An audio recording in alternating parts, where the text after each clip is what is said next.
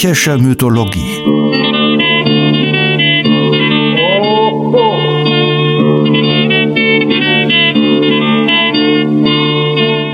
Helgas nützlicher Podcast.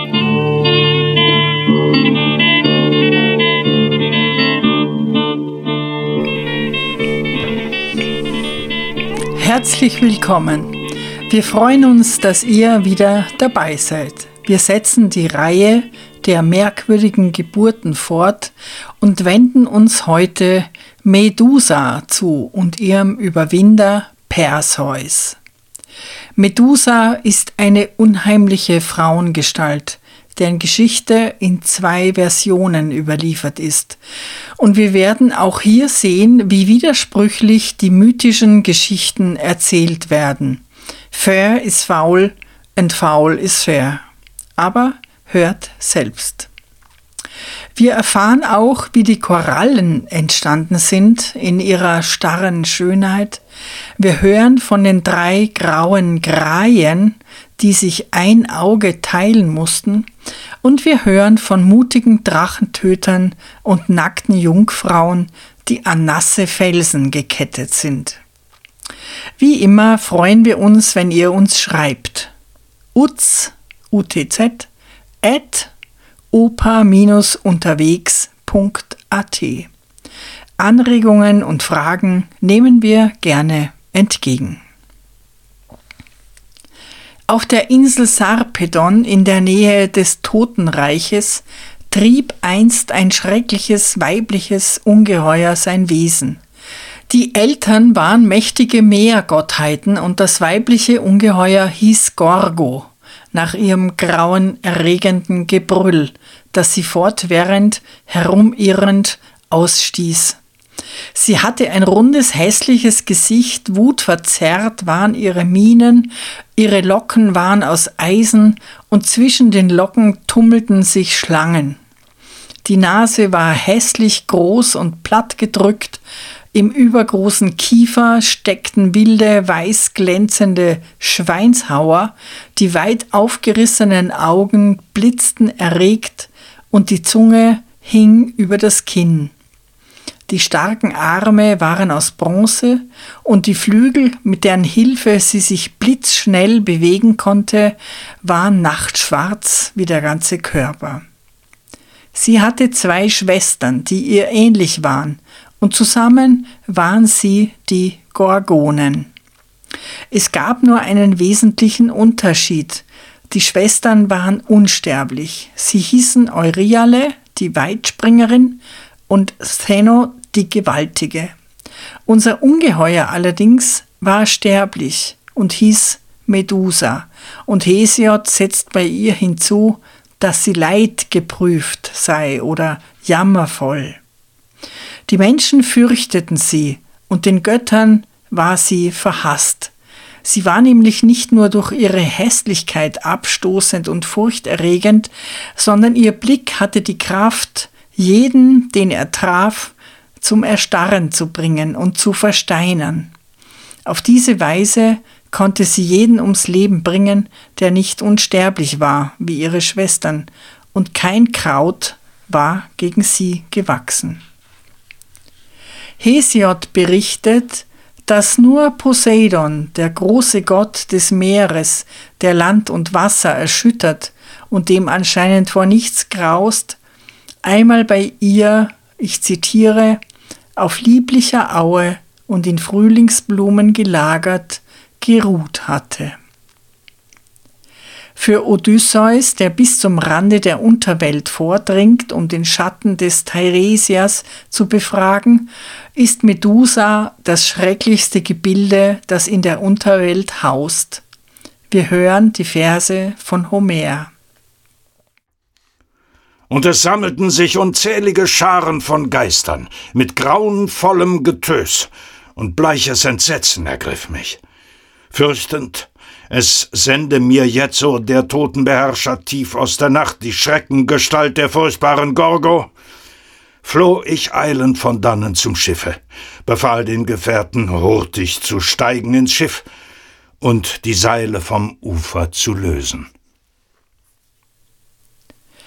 Aber es gab einen Held, der dem Leben dieses schreckenerregenden Ungeheuers ein Ende machte. Und dieser Held war Perseus, der strahlende Sohn des Zeus. Man geht davon aus, dass es ein sehr altes Perseus-Lied gab, ein Epos, das seine vielen Abenteuer berichtete. Dieses muss aber im Hellenismus bereits komplett verloren gewesen sein. Perseus und seine Mutter waren von ihrer Familie verstoßen worden und auf Gedeih und Verderb einem Mann ausgeliefert, der ein Auge auf die Mutter geworfen hatte und der den wachsamen Sohn loswerden wollte. Also schickte er ihn, das Haupt der Medusa zu bringen. Das war natürlich ein Himmelfahrtskommando und sollte den sicheren Tod des Perseus bedeuten. Da waren aber die Götter vor, besonders Athene, die die intelligenten, gut aussehenden jungen Männer liebte und ihnen auf ihren gefährlichen Abenteuern beistand. Perseus war sich bewusst, was ihm bevorstand. Nachdenklich wanderte er bis an die äußerste Klippe und starrte in die Tiefe auf das Meer. Da kam Gott Hermes des Weges und fragte ihn, warum ihm denn so trüb zumute sei. Perseus erzählte ihm von der Aufgabe, die ihm aufgetragen war. Hermes sprach ihm Mut zu und riet ihm, zunächst zu den Greien zu gehen. Die Greien sind Jungfrauen, die schon als Greisinnen zur Welt gekommen sind und sich durch die durchgehende Farbe grau auszeichnen. Wie ihr schon erratet, der Name hängt mit Grau zusammen und Grau wiederum mit Greis. Auch im Deutschen haben wir diese Verbindung. Damit nicht genug, haben sie gemeinsam nur einen Zahn und gemeinsam nur ein Auge, was sie abwechselnd benutzen. Sie bewachen den Aufenthaltsort der drei Gorgonen, Sie hausen wie diese im Finstern, wohin noch nie ein Sonnen- oder Mondstrahl gefallen ist. Wir wissen das aus dem berühmten Drama Der gefesselte Prometheus von Aeschylus. Darin beschreibt der weise Titelheld der vorbeikommenden Io den Weg und rät ihr, bis ans Ende der Welt zu wandern, wo die seltsamen Kraien und die grausamen Gorgonen ihren Wohnsitz haben. Durchschreit des kühlen Meeres Brandung, bis du kommst zu den gorgonäischen Feldern, wo die drei Graien wohnen. Schwanengestaltige, vergreiste Jungfrauen, angetan mit einem Aug und einem Zahne, die der Sonne Strahlenblick niemals erreicht, noch des Mondes nächtig Aug.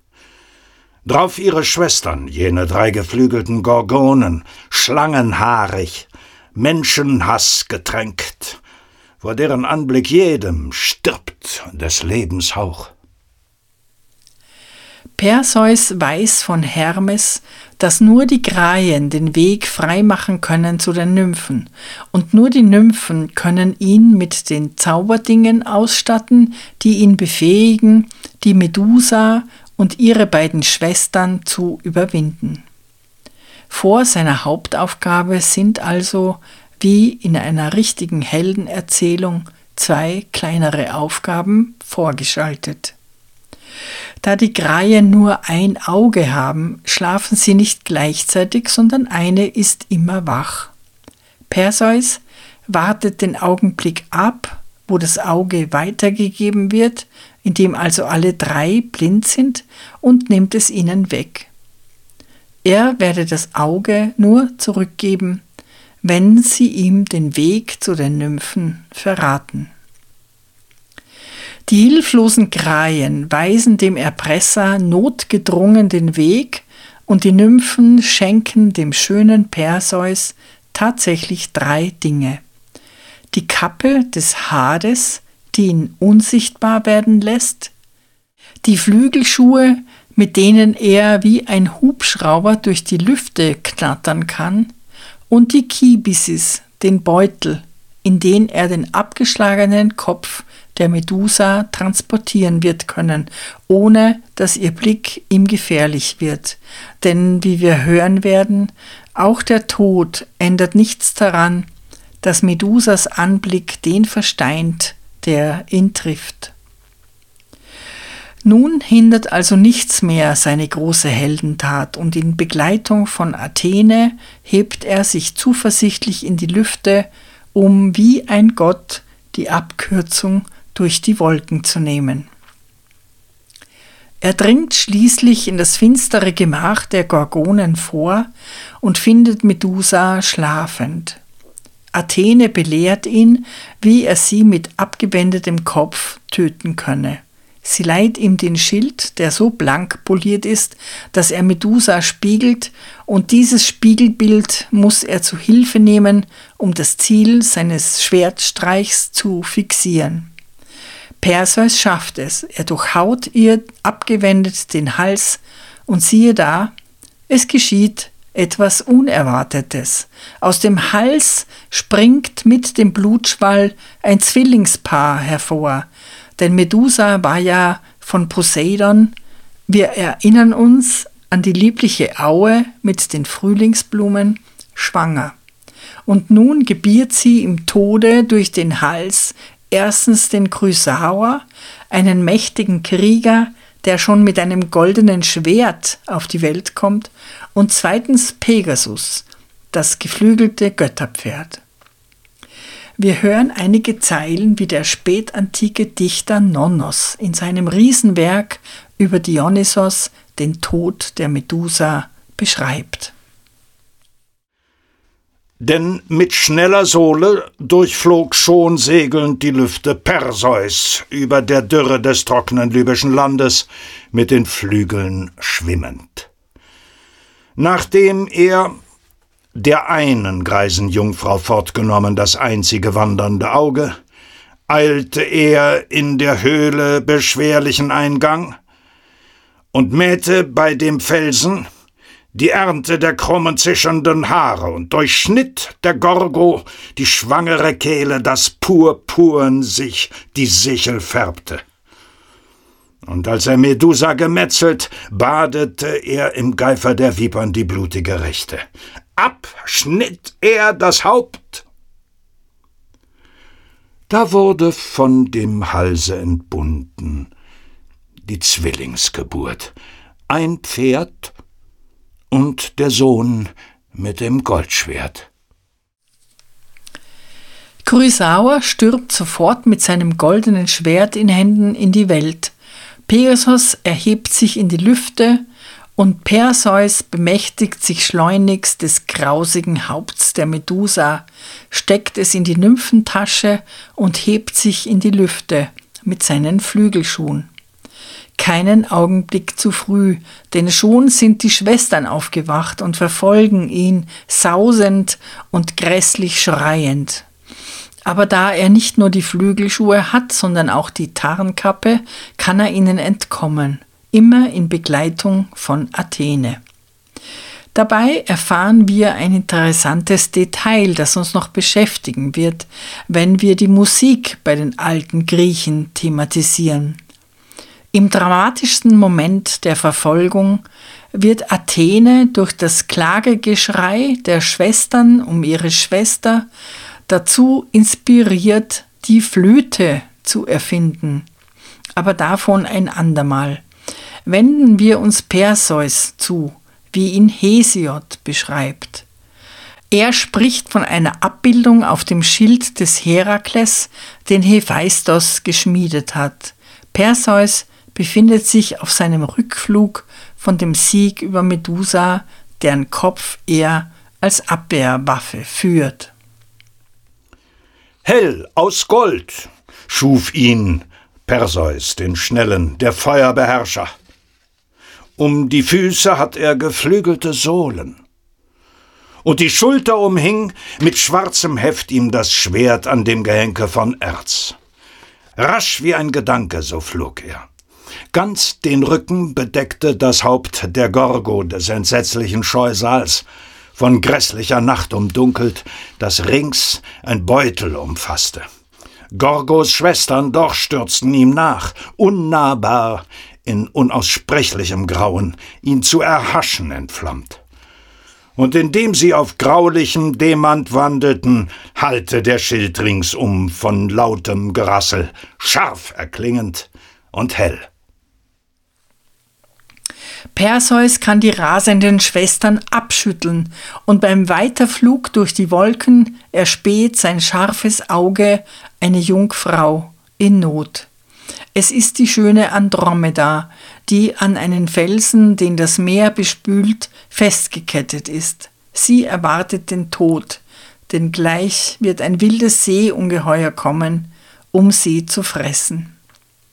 Die Ursache ihres Unglücks ist folgende. Ihre königliche Mutter, Cassiopeia, soll sich an Schönheit mit den Nereiden gemessen haben. Darauf sandte deren Beschützer Poseidon, der mächtige Bruder des Zeus und Gott des Meeres, eine Sturmflut und obendrein das Seeungeheuer. Das Land litt große Not, und das Orakel verkündete, es müsse dem Scheusal die königliche Tochter zum Fraße vorgeworfen werden, und ihr Vater ließ sie also an den Felsen fesseln. Perseus, ins Bild gesetzt, lässt sich die schöne Andromeda zur Gemahlin versprechen. Diese war zwar bereits verlobt, aber im Gegensatz zu dem mutigen Perseus hatte der Feigling es nicht mit dem Seedrachen aufnehmen wollen und Andromeda preisgegeben. Perseus tut sich leichter, ist er doch im Besitz des Gorgonenhauptes, und es genügt, das Seeungeheuer den Augen der toten Medusa auszusetzen. Und da zischen wird es zu Stein und versinkt im Wasser. Ovid allerdings erzählt die Geschichte ein wenig anders. Perseus vergisst offenbar der Zauberdinge und erlöst die Jungfrau allein mit seiner Körperkraft und Tapferkeit. Aber lauschen wir Ovids Versen. Perseus durchschneidet die Luft mit dem Schwung der geflügelten Sohlen, Völker unendlich an Zahl tief unter sich lassend, doch seitwärts wird der Äthioperland er gewahr. Schuldlos sollte gerad Andromeda büßen der Mutter frevelndes Wort, als an das harte Gestein mit den Armen geschlossen die Jungfrau sah der fliegende Held. Wenn nicht vom Winde das Haupthaar wäre bewegt, und Tränen ihr nicht heiß flössen vom Auge, hätt er ein Werk von Marmor gewähnt. Perseus entbrennt in dem Innern, staunt. Und betroffen vom Bilde der Schönheit, hätt er vergessen beinah in der Luft zu schlagen die Flügel. Anhält er und fraget das Mädchen. Tue dem Fragenden kund den Namen und Ursach der Fesseln. Erst schweigt sie und scheut sich, ein Mädchen anzureden, den Mann, und sie hätte das sittsame Antlitz gern mit den Händen bedeckt, wenn nicht die Bande sie hielten, nur die Augen vermag sie zu füllen mit quellenden Tränen.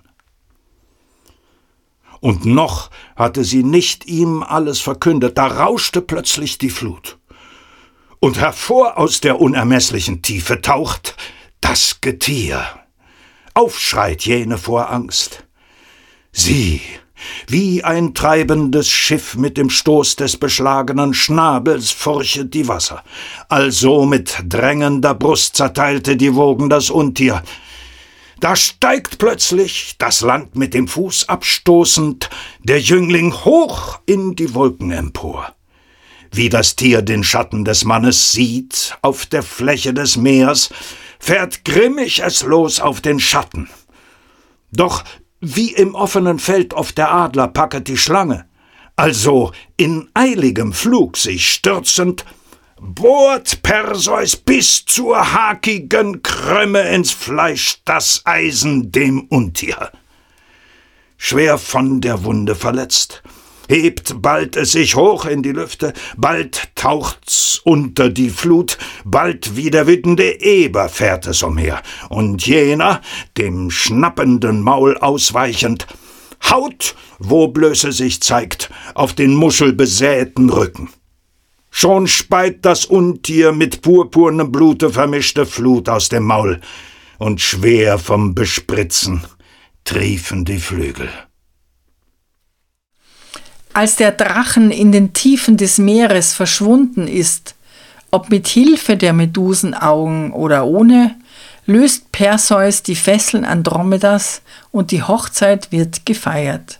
Allerdings, das Medusenhaupt kommt noch einmal zum Einsatz, denn der ehemalige Bräutigam Andromedas erhebt Anspruch und hat seine Helfer organisiert, die die Braut entführen sollen. Das bekommt ihnen aber schlecht, denn Perseus öffnet den Beutel der Nymphen und gibt den tödlichen Blick der Medusa frei. Schon können der Feige und seine Kumpanen kein Glied mehr regen und werden zu Stein. Andromeda und Perseus ist übrigens eine lange, glückliche und kinderreiche Ehe beschieden, und wenn sie nicht gestorben sind, dann leben sie noch heute. Ovid nutzt das Andromeda-Abenteuer seines Helden Perseus, um noch eine hübsche Erklärung anzuhängen, warum es Korallen gibt. Diese seien entstanden, weil Pflanzen mit der lähmenden Kraft Medusas in Berührung gekommen sind, als Perseus das Haupt zur Seite legte, um sich die Hände zu waschen. Die siegenden Hände nun spület der Held in der Woge. Aber damit er nicht schade dem Schlangenhaupt in dem Meer Kies, lockert er Laub auf die Erd.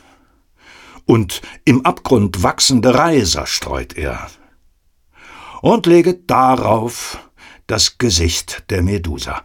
Siehe, das Reis, noch frisch und feucht das Mark ward, hart gleich von der Berührung.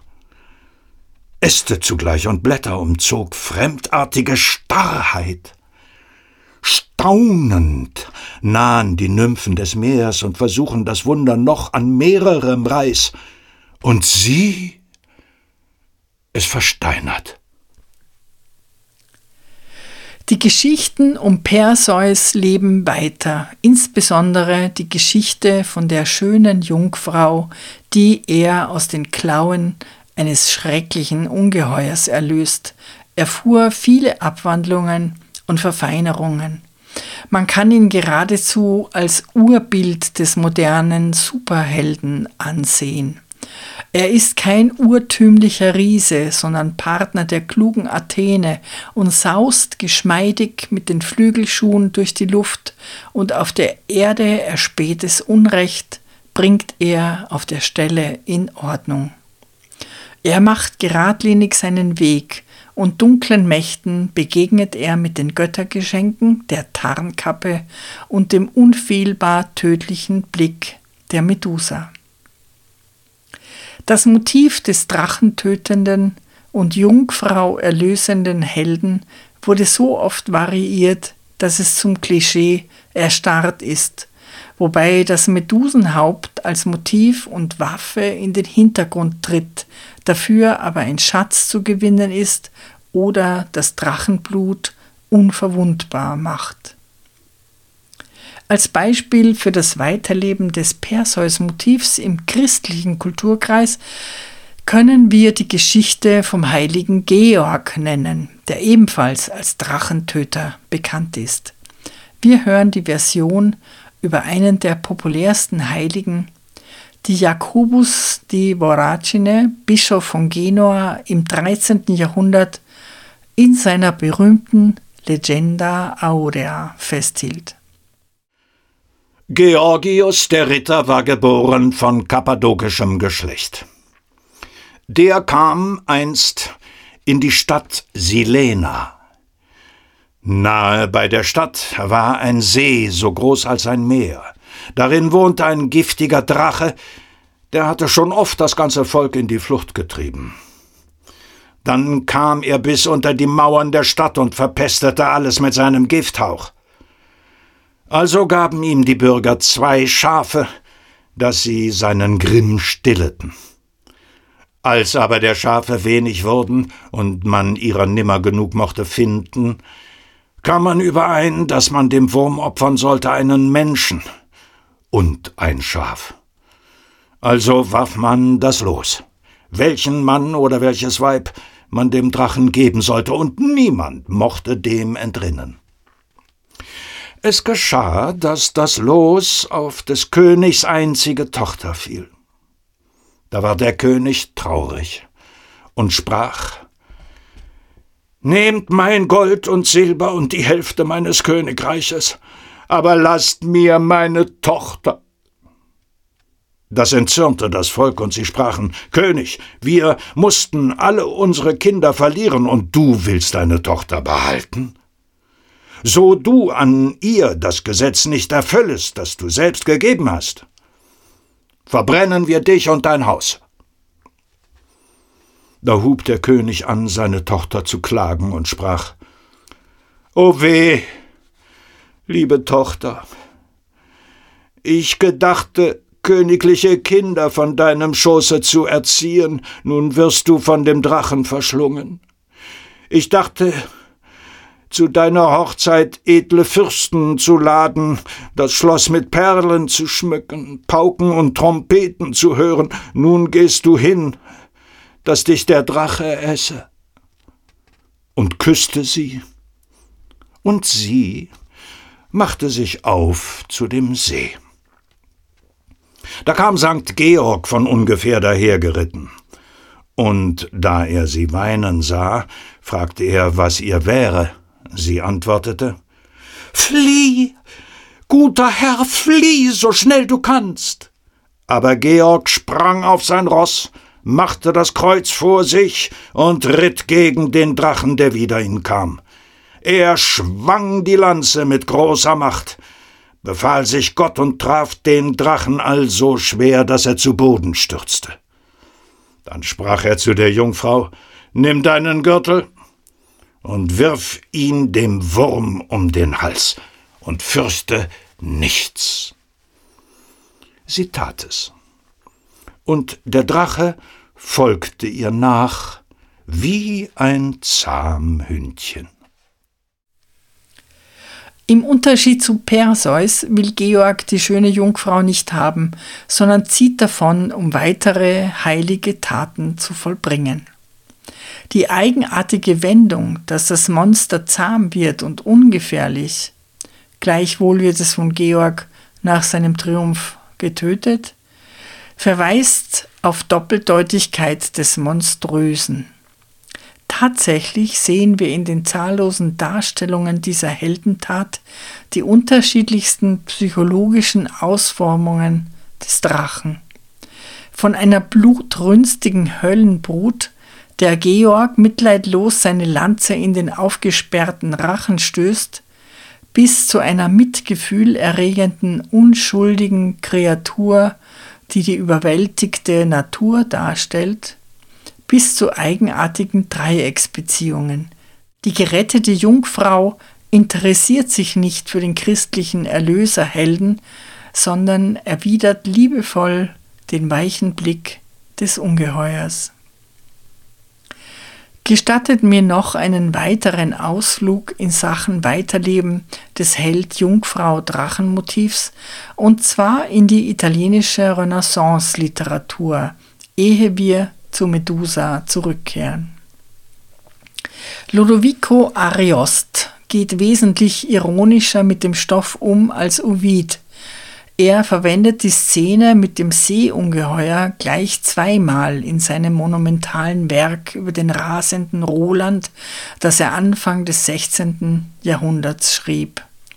Dieser Roland ist deswegen rasend, also wahnsinnig, weil er sich in Angelika verliebt, eine chinesische Prinzessin, die es an den Hof Karl des Großen verschlagen hat.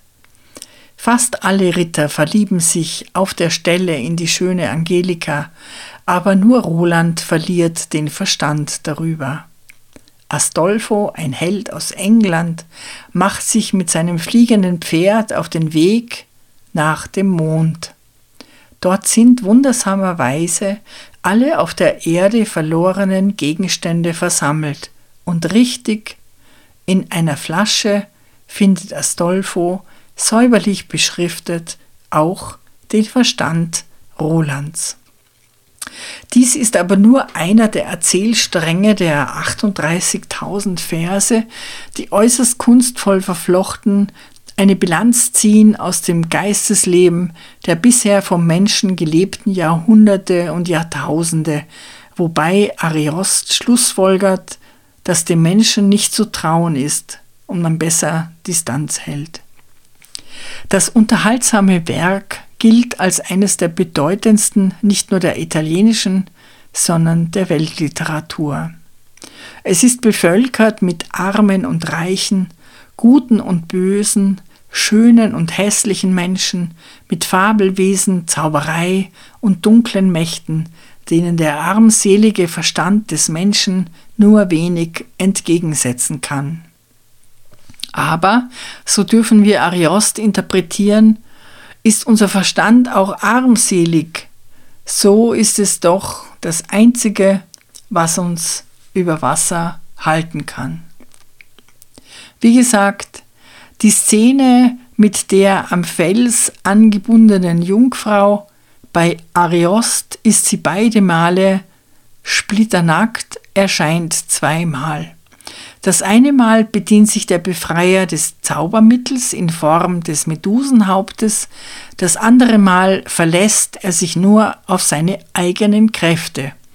Er segelt munter in das Haifischzahn starrende Maul des Drachen, ankert dort in Seelenruhe und fährt nun mit dem Tier Schlitten sozusagen. Er zieht es hinter sich her wie einen harpunierten Wal. Aber hören wir das frivole Ende der Episode bei Ariost. Schon sinkt das Untier in die Tiefe, aber der Held traktiert es immer noch mit seiner Lanze. Die Jungfrau muss ihn rufend erinnern, wozu er den Drachen überhaupt tötet. Sie ist nicht so passiv wie Andromeda bei Ovid. Das Paar kommt schnell ans Ziel ohne lästige Hochzeit mit der Störung durch einen früheren Bräutigam, wenngleich Ariost uns die Schilderung des interessantesten Teils vorenthält. Es stürzt das Untier in beschäumter Welle plötzlich herum mit ungeheurem Krach. Der Ritter stößt darauf los, ganz überschwänglich, doch jeder Wunde bleibt es unzugänglich. Die Schöne fleht, nicht länger mit dem Speere das Fell zu stoßen, dass kein Stoß durchdringt. Komm, löse mich, ruft sie mit mancher Zähre, ehe sich der Drache seines Schlafs enttrinkt. Mit Reizen sieht man das Mädchen prangen von seltener Art, und nicht die Stirn allein und nicht allein die Augen, Haar und Wangen, Mund, Nase, Schultern, Hals so weiß und rein, auch unterhalb des Busens, was umfangen von des Gewandes Höhle pflegt zu sein, an Helle muss der Schnee dem Anblick weichen. Kein Elfenbein ist dem Gefühl so mild. Der Milch sind ihre Brüstchen zu vergleichen, wann sie soeben dem Gefäß entquillt, die schlanken Seiten und die Lenden, äh, soll ich mich auch zu jenen Teilen wenden, die sie umsonst den Blicken will entziehen? Der Ritter lässt von ihrem Flehen sich rühren, entfesselt sie und eilt, sie fortzuführen. Er lenkt das Ross zum nahen Strande. Ein kleiner Eichwald war am Uferrande mit einer Au von einem Bach durchflossen und rechts und links von Bergen eingeschlossen. Von Sehnsucht und Verlangen aufgehalten, hält an den Lauf er, steigt herab aufs Land und lässt sein schnelles Ross die Flügel falten, doch jenes nicht, das sie am stärksten spannt. Er steigt vom Pferd und kann sich kaum enthalten, ein anderes zu besteigen. Doch er fand, dass ihn der unbequeme Panzer hemmte und dem Verlangen sich entgegenstemmte. Er reißt die Waffen in verwirrtem Drange bald hier, bald dort herunter, ohne Rast. Nie will ihm scheinen, währt es sonst so lange. Er löst ein Band, zwei knüpft er in der Hast. Doch Herr, mir wird's zu viel mit dem Gesange, auch wird das Hören euch vielleicht zur Last, weshalb ich die Geschichte jetzt verschiebe, auf andere Zeit, die besser euch beliebe.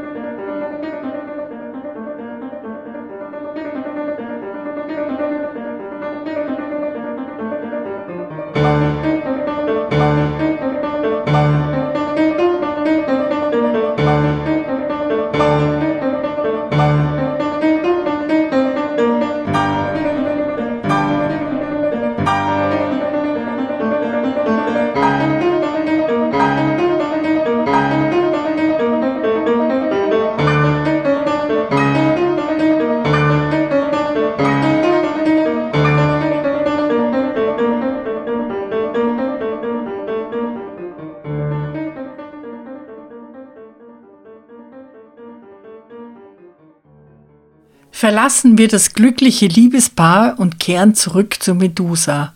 Wir erinnern uns, Hesiod gab ihr den Beinamen die Leidgeprüfte.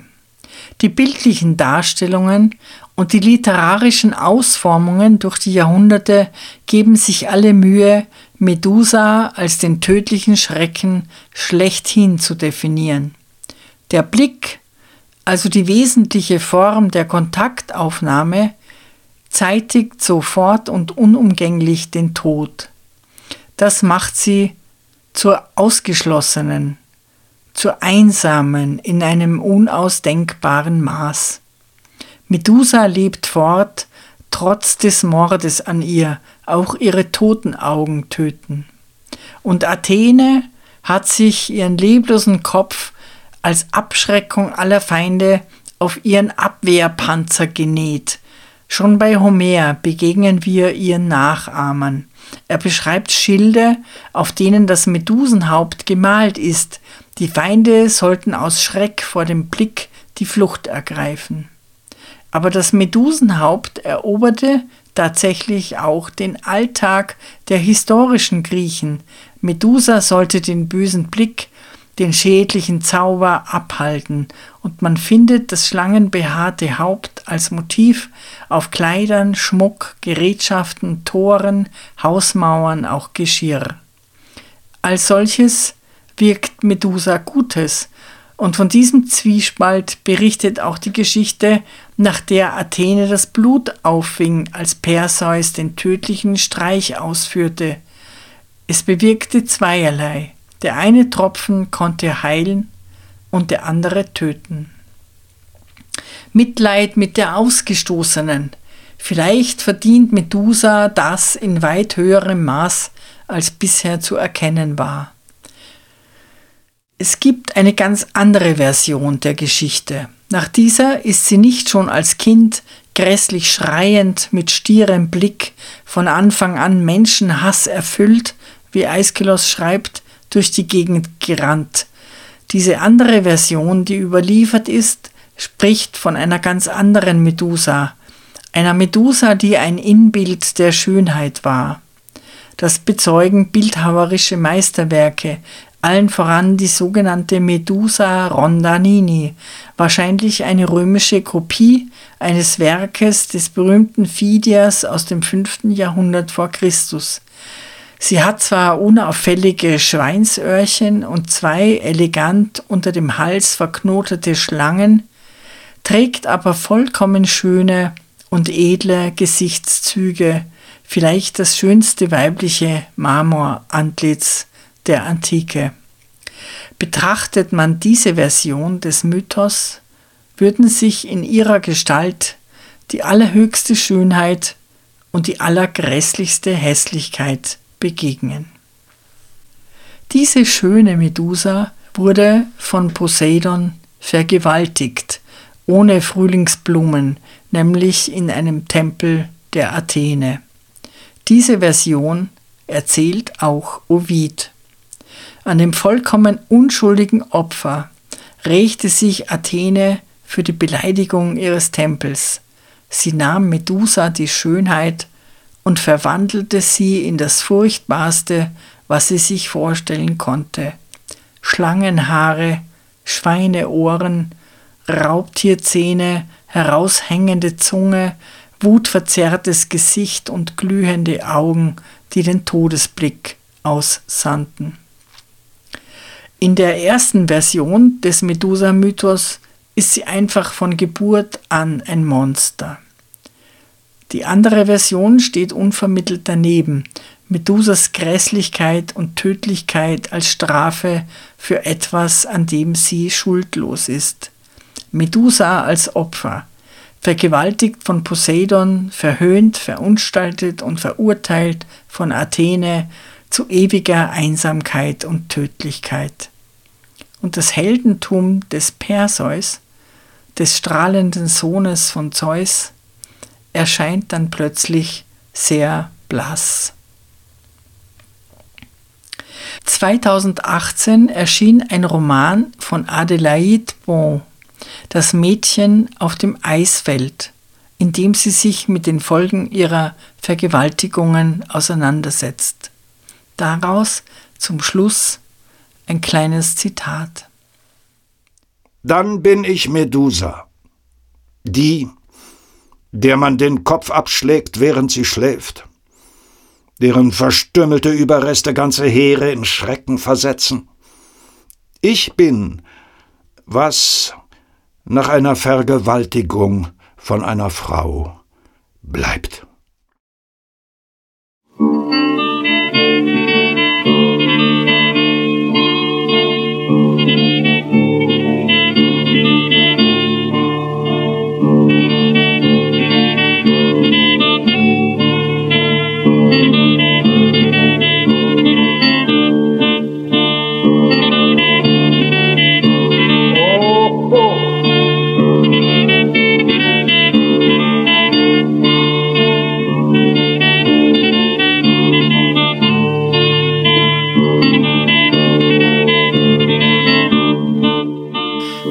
Name ist Helga Utz. Ich unterrichte in Wien an der Universität für angewandte Kunst und ich bin von Haus aus Musiktheaterdramaturgin. Meine Studien im Bereich der Mythologie und das Interesse daran rühren sicherlich von der Oper her. Jedes Mal, wenn man über einen Stoff oder eine Konstellation am Theater erforscht, stößt man auf die Antike. Deshalb möchte ich auch die griechische Mythologie nicht unbedingt isoliert betrachten, sondern immer wieder Beispiele bringen, die Gedanken oder Formen fortführen und mein Wunsch ist dazu beizutragen, dass man reicher wird, indem man lernt, Verbindungen herzustellen. Die Musik stammt von Kostas Bezos, geboren 1905 in einem kleinen Dorf in der Nähe von Korinth einem politischen Journalisten, Cartoonisten und begnadeten Musiker. Bezos starb 1943 unter der deutschen Besatzung an Tuberkulose. Die Aufnahme von Kostas Bezos und seiner Gruppe entstand 1930 für Schellack in Athen. Ich bedanke mich bei Art Feder in Darmstadt, der die Texte so schön einspricht und bei Patrick Bischei und Michael Erhardt, die ihn aufnehmen, sowie bei Jörg Behrens in Hamburg, der unseren Podcast daraus herstellt. Ich freue mich, wenn ihr unseren Podcast abonniert und weiterempfehlt und wir uns bald wieder hören. Eure Helga Utz. Ρε να πω πήρε να πω πίσω τη στρατόνα Βαρέσαν μα βαρέσαν μα καστινή πόγα Ρε να ποπεί, ρε να ποπίζω στην καρτόνα Βαρέσαν μα βαρέσαν μα καστινή πόγα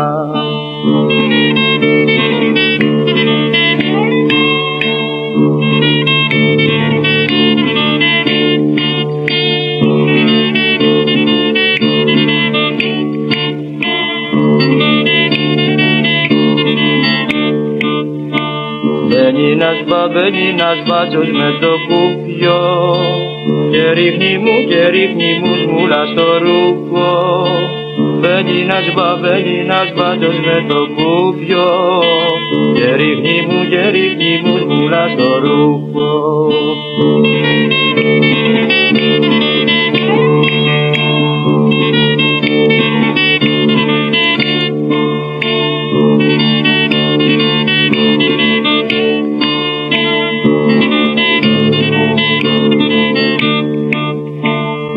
κατρακί και κατρακύλισε το πέσι Μαδρίνιωνα, μαδρίνιωνα αργύλε στη μέση.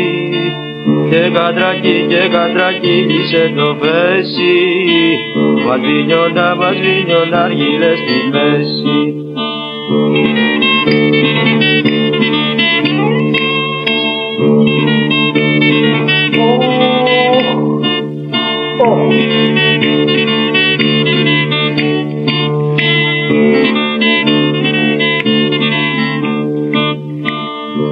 τον Ανά και τον Ανάβη Κυριακούλα. Ρε που τα γύρα και τσιγαριές στη ζούλα. Και τον Ανά και τον Ανάβη Κυριακούλα. Ρε που τα λύρα και τσιγαριές στη ζούλα